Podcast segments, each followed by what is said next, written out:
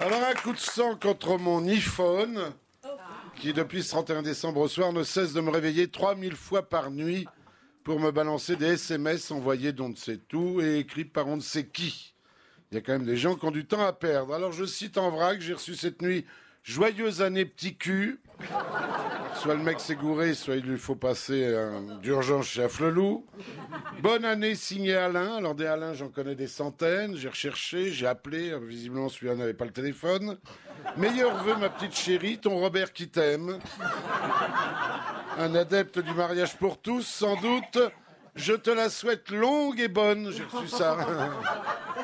Le genre de vœu inutile, puisque longue et bonne, toutes les femmes de France vous diront que je l'ai déjà.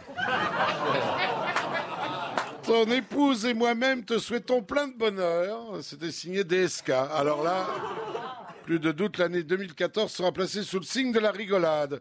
Et je passe sur les dizaines de meilleurs nœuds anonymes. Alors j'ai immédiatement demandé à SFR de me rendre mon vieux téléphone à cadence, qui était quand même plus tranquille. Alors un coup de sang contre cette première semaine de janvier transformée en marathon de soupe de langue. Pas un mec que tu croises, de ton voisin un inconnu, qui ne vienne te claquer une bise.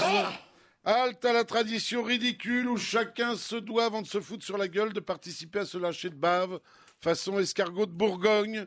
Ce concours de mauvaise haleine, oh là là, où le gagnant sera celui qui aura bouffé le plus grand nombre de chaussettes sales. Ces accolades vigoureuses à décrocher les vertèbres, sans oublier ces dizaines de pelles roulées par les plus moches. Car je ne sais pas pour toi, Philippe, mais moi, il n'y a que les cajots qui me souhaitent la bonne année. Bonne année pleine de bonheur et d'amour. Alors en ce qui concerne cette première semaine de janvier, ce n'est pas placé sous le signe de la galette, mais sous le signe de la tarte. Je remarque qu'il est plus facile de tirer les rois que de tirer une reine. Un coup de sang contre cette maîtresse de maison qui m'accueillit gentiment ce 31 décembre au soir par une très agréable réflexion. C'est pour vous ce soir que je me suis mis sur mon 31. C'est vrai que vu sa tronche, il devait y avoir bien longtemps qu'elle ne s'était pas mise sur son 69.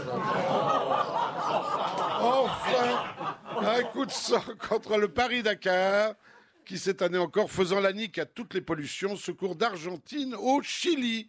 Et on appelle ça le Paris-Dakar. Il y a dû avoir un sérieux glissement de terrain. Le Paris-Dakar en Amérique du Sud, c'est peut-être le seul moyen trouvé par ces fous du volant pour ne pas écraser de petits Africains, ce qu'ils faisaient régulièrement.